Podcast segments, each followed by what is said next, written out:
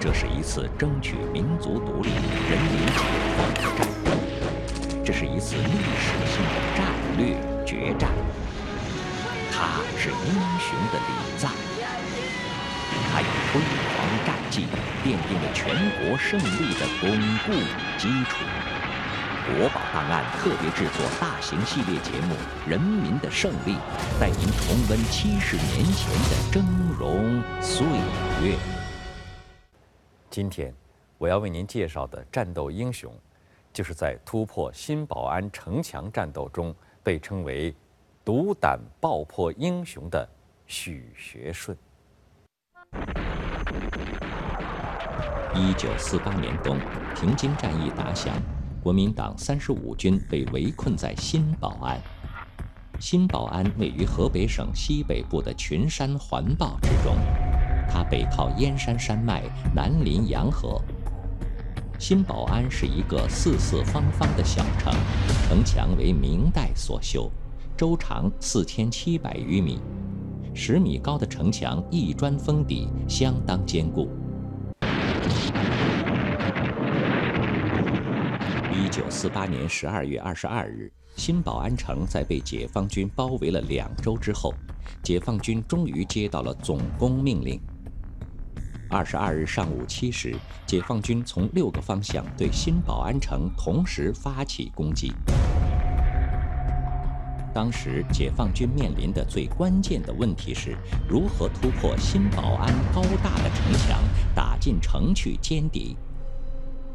许学顺所在的部队制定的攻城方案是对新保安城墙实行爆破。二十三旅六十八团挑选了三十六人组成爆破队，每三人一组，分成十二个爆破小组，每人携带一个二十五公斤的炸药包，分梯队运送炸药，最后集中引爆。许学顺成为三十六人爆破队的一员。爆破队的战士们背着沉重的炸药包，冒着枪林弹雨，不顾一切地往前冲。第一组的三个战士倒下了，第二组又冲上去，接着是第三组。在通往城墙的途中，三十五位爆破队员先后倒在血泊里。散落的炸药包一直延伸到城墙下。到了十二时，爆破队员只剩下最后一个人，他就是许学顺。许学顺在敌人机枪扫射中一次又一次往返，将牺牲战友们散落的炸药包不断往城墙根下运。他身上已经多处负伤，一只胳膊几乎被打断了，鲜血染透了他的上半身。这个刚满二十三岁的年轻战士不但没有丝毫胆怯，反而抱着必死的信念，准备做最后的冲锋。最终，上级同意了许学顺的请求。于是，爆破组最后一位战士许学顺引燃了炸药包的导火索，向敌人城墙冲去。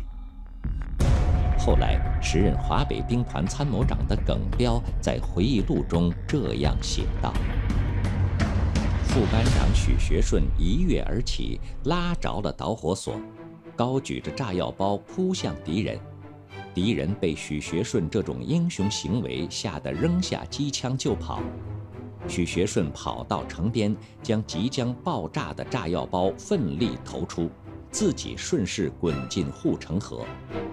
一声巨响，连以前已送上去的二十多捆、二十五公斤一个的炸药包全部引爆，许学顺同志被震昏过去，城墙彻底塌了下来。据许学顺的战友回忆，许学顺引爆炸药包后，我们在战壕里感觉大地都在抖动。烟雾散去，就看见一个通天的大豁口。司号员这时吹起冲锋号，高喊：“同志们冲啊！”那个爆破口也有我踩过的脚印。冲进新保安城的解放军同敌人展开了激烈的巷战。经过十一个小时的激战，终于将国民党王牌部队第三十五军全部歼灭。幸运的是，许学顺被爆炸的气浪震昏在护城河边，虽然身上多处负伤，但并无大碍。平津战役纪念馆馆长王培军介绍说：“最后呢，国民党的王牌三十五军呢，郭景云，可以这么说，真是万般无奈的情况下，那开枪自杀。所以说，这个整个的三十五军呢，灰飞烟灭之后，在北平的傅作义可以说是寝食不安。”六神无主，就像砍掉了他的胳膊，也为整个的后来的平津战役就顺利的实施啊，打下了良好的基础。